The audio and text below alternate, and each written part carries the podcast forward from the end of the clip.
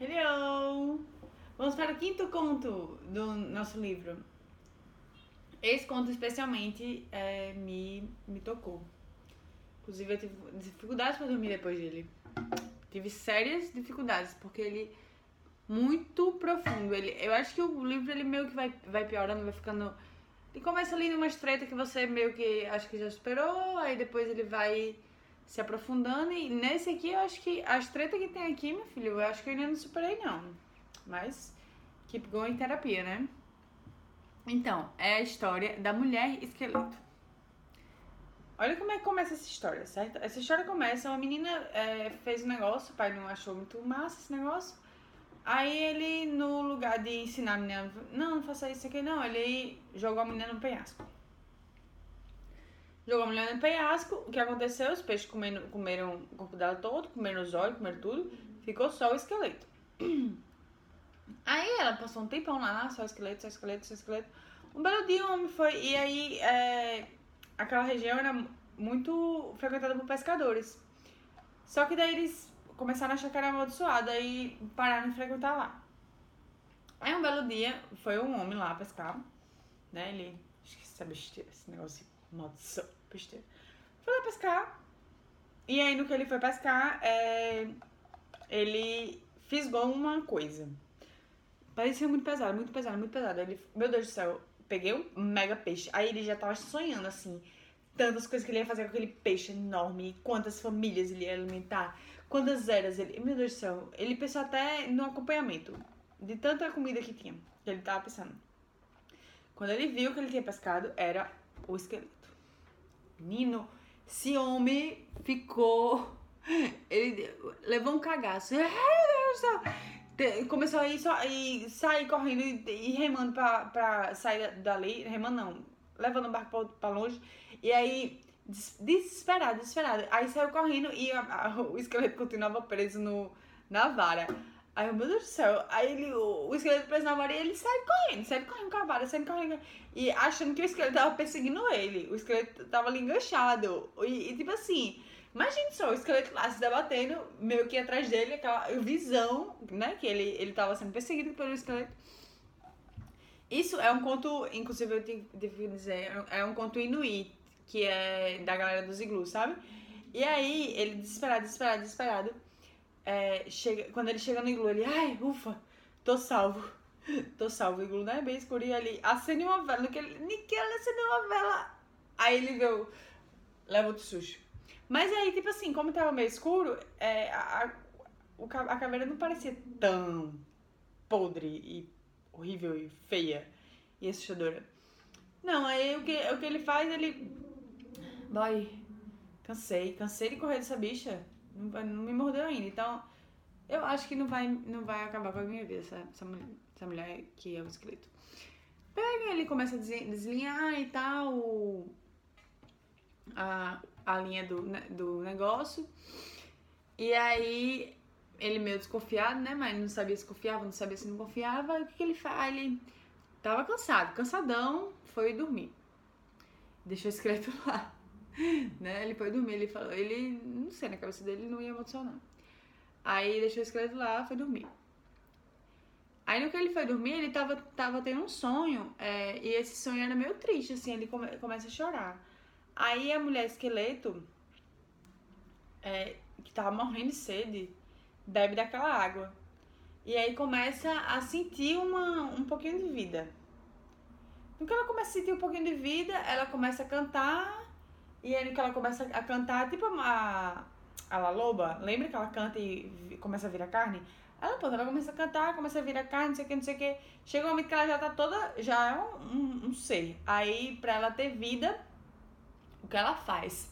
Ela enfia a mão dentro do homem, pega o coração dele, e aí começa, não sei, na batida daquele coração, ela vai lá batendo, batendo, batucando, não sei o que, na batida do coração, tem vida também. Pronto, o homem acorda está lá viva, linda, maravilhosa, deusa, é, sem os ossos aparecendo, né? Os ossos estavam escolhidos naquela beleza toda e vive feliz para sempre. E você acredita? Você acredita? Beleza, até aí, Marcela, que conto idiota, que analogias existem aí. Aí beleza. Analogia, não, não tem analogia nenhuma, que conto podre. Aí ela começa a explorar as, as analogias desse conto. E, meu Deus do céu. O que acontece? O pescador, é, ele passa, junto com a mulher esqueleto, por todas as etapas de um relacionamento duradouro. Calma, calma, que eu também não tinha entendido de primeiro. Tive que ler mais uma vez, por isso que tive dificuldade com esse conto aqui. Esse conto aqui foi um conto difícil. Aí ele passa por, é, por todas as fases do amor verdadeiro. O que, acontece, o que acontece no amor verdadeiro? Você tem aquela ilusão, aquela primeira ilusão, que é a, a fase que ele tava pensando que tava pescando mega peixão, vigi. Um mega peixão, mega zord, mega monster, né? Achando. Então ele tava Tava com essa ilusão. Meu Deus. Aí, depois, é, depois que ele que acaba essa ilusão, ele vê que no final das contas ele não é bem mega peixão. Aquele negócio é um esqueleto assustador. Então ele, ele se depara com todas as coisas, todas as partes assustadoras e sombrias do, ser, do outro ser humano, que é o, o ser humano com quem ele está se relacionando. E aquela coisa sombria ali atrás dele. E ele tenta fugir. Entendeu? Ele tenta fugir. Ele, você não pensa que ele é uma pessoa boa, que ele estava o tempo todo ali, do lado do esqueleto, querendo que o esqueleto fosse um, um ser. Não, ele não queria, ele estava querendo fugir, entendeu? Só que aí o esqueleto insistiu, continuou atrás dele, entendeu? Continuou atrás dele, continuou fisgado. Então, é, o, que se, o que se passa neste momento? E, nesse momento, aí ela fala até, eu até anotei. É, ele primeiro existe essa descoberta do tesouro espiritual. Depois é a caça e a tentativa de ocultação. Ele tenta se esconder da menina. Sabe aquela, aquele povo, o que acontece assim? É, acontece um, você tá sendo com a menina, você quer. E aí quando você vê que a menina virou meu grude, é, aí você fica, meu Deus, quero ir embora. Quero me esconder no iglu. Quero me esconder no iglu pra não ver essa menina. Quero me esconder. Vai-se embora com isso. E a menina não larga de pé, não larga de pé, não larga de pé, não larga de pé. Fica, insiste, ela insiste, ela vai ficar lá. E aí, é, chega nesse momento que ele pensa assim, não, não tô pronto, não tô pronto pra isso, quero meu iglu, quero ficar no meu iglu sozinho, tenho, já tenho minha rotina, já tenho minha rotina no meu iglu. Pra que, que eu vou querer mais uma mulher aqui na minha rotina? né? E aí ela fala é, que a gente tá sempre achando que vai ter algum momento em que a gente vai estar pronto para receber alguém no nosso iglu. Mas a gente nunca está pronto, gente. A gente nunca está pronto para receber ninguém no nosso iglu. Então, quando a gente menos espera, lá chega a mulher esqueleto no nosso iglu. Stalker. Entendeu? No começo, ela não parece pessoa. É, ela não parece estar na melhor das intenções, né? Porque é um esqueleto feião e tal. Então, ele passa pela aquela paixão linda, vassaladora que ele tá achando que tá pegando peixão. E aí quando o negócio começa a virar sério, ele, ele quer correr. E é humano, gente, é humano querer correr. É humano. Eu já corri, você já correu, todo mundo aqui já correu, todo mundo corre. A gente corre o tempo todo, tá sempre correndo. Quando começa o compromisso, quando começa o negócio ficar difícil, corre. Vai sempre correr. Vai sempre correr, vai continuar correndo, entendeu? Então o negócio é. Não, é, não sei nem se não é não correr, porque não vai correr, vai correr de todo jeito. O negócio é quando a gente encontra o amor verdadeiro, esse amor verdadeiro não vai correr da gente, entendeu?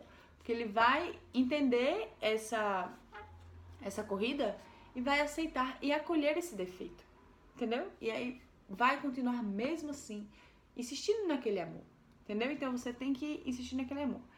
Aí, a, o terceiro momento é a esperança e o receio.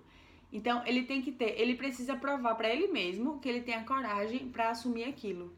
Nesse momento é o momento que ele começa a ganhar intimidade com o esqueleto. Ele começa a desembaraçar a linha que estava prendendo o esqueleto, entendeu? Que estava inibindo o esqueleto de, de se libertar. Então, ele começa a desembaraçar, não sei o quê.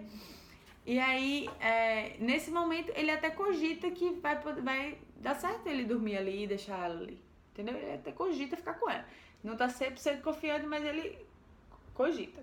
E aí, no momento da dormida, é o quê? É o momento da confiança plena. Você está ali, você vai dormir, que é o momento que você está mais vulnerável, entendeu? Mas não tem defesa para você quando você tá dormindo. Se vier um homem esfaquear você, vai esfaquear. Se a mulher esqueleto quiser levantar, ela vai levantar. Ela vai pegar seu coração, entendeu? E aí, ele se entrega nessa vulnerabilidade e vai dormir. E o sono, é, nesses contos, ele tem muito essa questão da renovação, de você, quando, enquanto você dorme, você vai renovar para o outro, a sua próxima fase. E aí, é, no, que ele, no que ele dorme, ele tá na, na sua mais completa ingenuidade. E nessa ingenuidade é que ela pode agora é, sentir esse amor dele, entendeu? Porque por mais que ele não saiba, porque assim, ela fala, ela fala até sobre confiança nesse momento, que confi, confiar não é, a pessoa não, não vai é, ter que fazer um milhão de coisas para provar que você confia na, que você pode confiar nela. Não, não vai fazer isso. Que a, a confiança ela vem justamente quando você não sabe que o, o que você pode esperar, mas você vai sempre esperar o melhor. Entendeu? A confiança é isso, você não saber, você não tem, não tem a garantia de nada, mas você espera o melhor da outra pessoa. E nesse momento é o momento do, do amor puro. E aí no que ele começa a chorar, ele entre, se entrega, ele estava na, na, vulnerabilidade que já é o sono, e ele se entrega, entrega o seu sofrimento e, come, e desmascara tudo que ele todo aquele homem fortão, fodão, que tava querendo fugir da mulher, muito, muito é, super suficiente, autossuficiente. Muito, muito, muito perfeito, maravilhoso. Não, ele, ele chora. E no que ele chora, é nesse momento que ela sente que pode se aproximar dele. Porque é um momento que é, ela olha, ela enxerga naquele choro algo dela também. Ela já passou por aquilo, ela já sofreu, ela já foi rejeitada, no caso pelo pai. Então ela sabe que aquilo ali é um reflexo de uma dor interna. Ela entende que tudo, tudo que ele fugiu até agora dela era porque ele estava fugindo de si mesmo.